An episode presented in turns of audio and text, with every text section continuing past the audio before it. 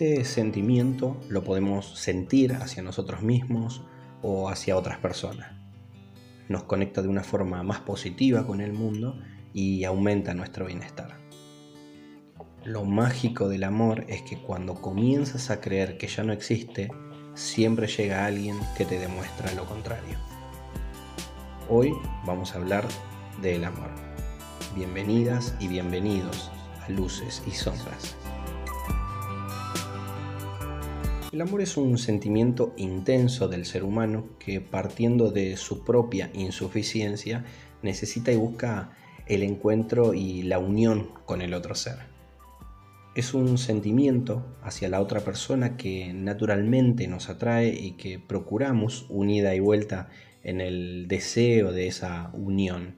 Unión que nos completa, que nos alegra y da energía para convivir.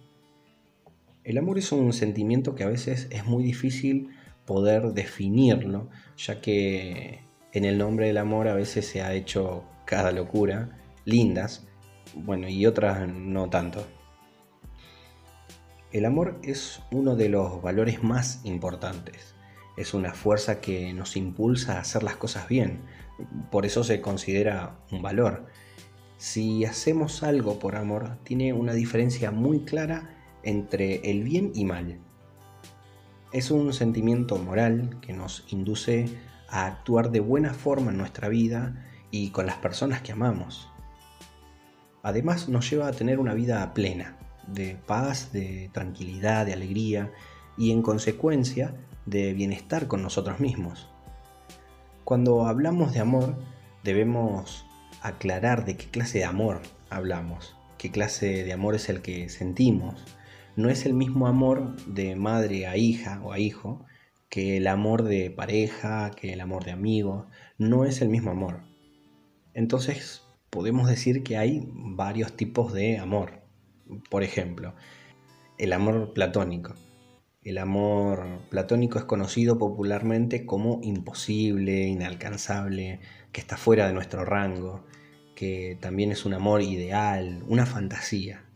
El amor platónico eh, deriva del pensamiento del filósofo Platón, que para él el amor es perfecto, eh, en esencia puro, sin, sin intereses materiales. Después está el amor verdadero. Es el afecto y el compromiso genuino que una persona siente por la otra.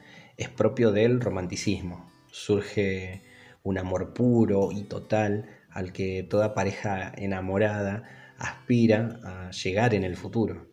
Es un amor que nutre, es un amor generoso, incondicional, que quiere bienestar para su amado.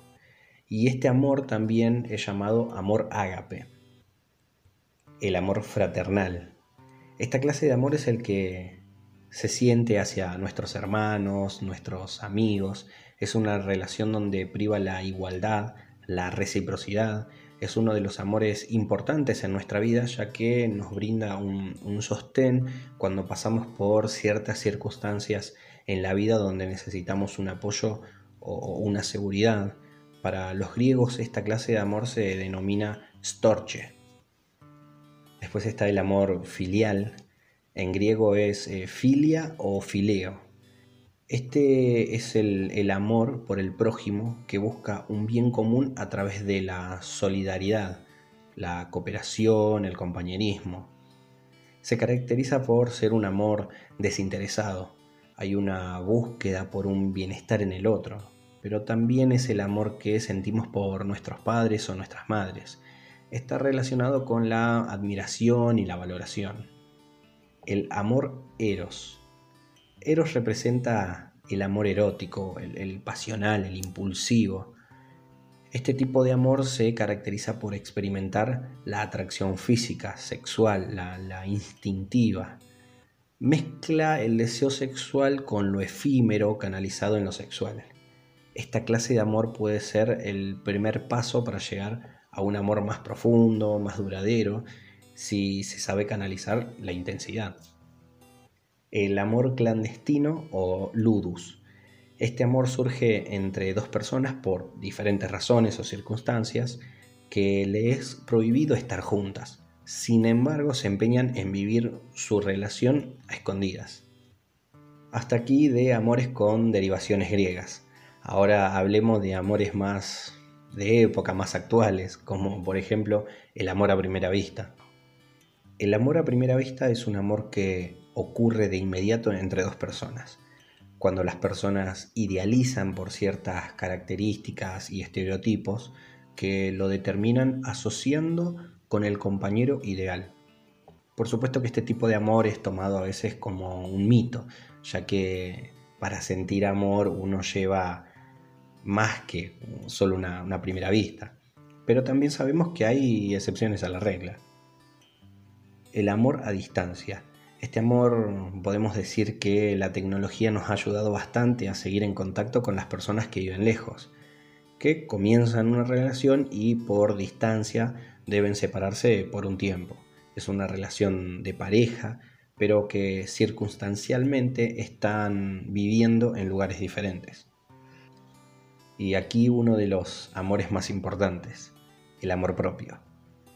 Aquí entran muchas características que debemos desarrollar, como por ejemplo la aceptación, el respeto, la valoración, la consideración, el optimismo, entre, entre otras características.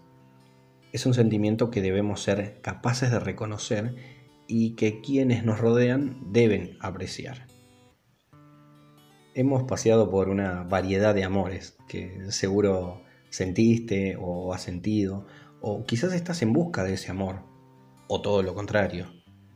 No querés volver a vivir nunca más ese sentimiento que te hizo sentir así de mal y dejas de buscar o, esperar algo de amor de ese otro ser.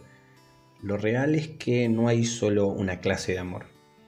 Aquí hoy hemos escuchado una lista de amor que de hecho no, no recorrimos toda la lista, hay más, y algunos son amores enfermizos, posesivos, maníacos.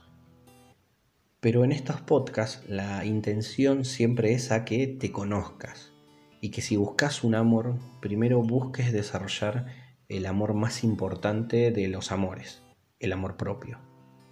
Porque el amor propio es aceptarse tal y como sos respetándote, valorándote, teniéndote en cuenta, teniendo en cuenta tus pensamientos y que tenés un valor, un valor que nadie lo puede comprar. Sí que se puede ganar y se lo gana con amor. Hemos llegado al final de este podcast donde conocimos otros de los sentimientos que quizás hemos experimentado. En el próximo encuentro estaremos hablando acerca de un sentimiento que va de la mano del amor, los celos. Sentimientos que no nos hace pasar por buenos momentos, pero que si los reconocemos nos ayudará a valorar a quienes amamos. Nos vemos en el próximo encuentro. Muchas gracias.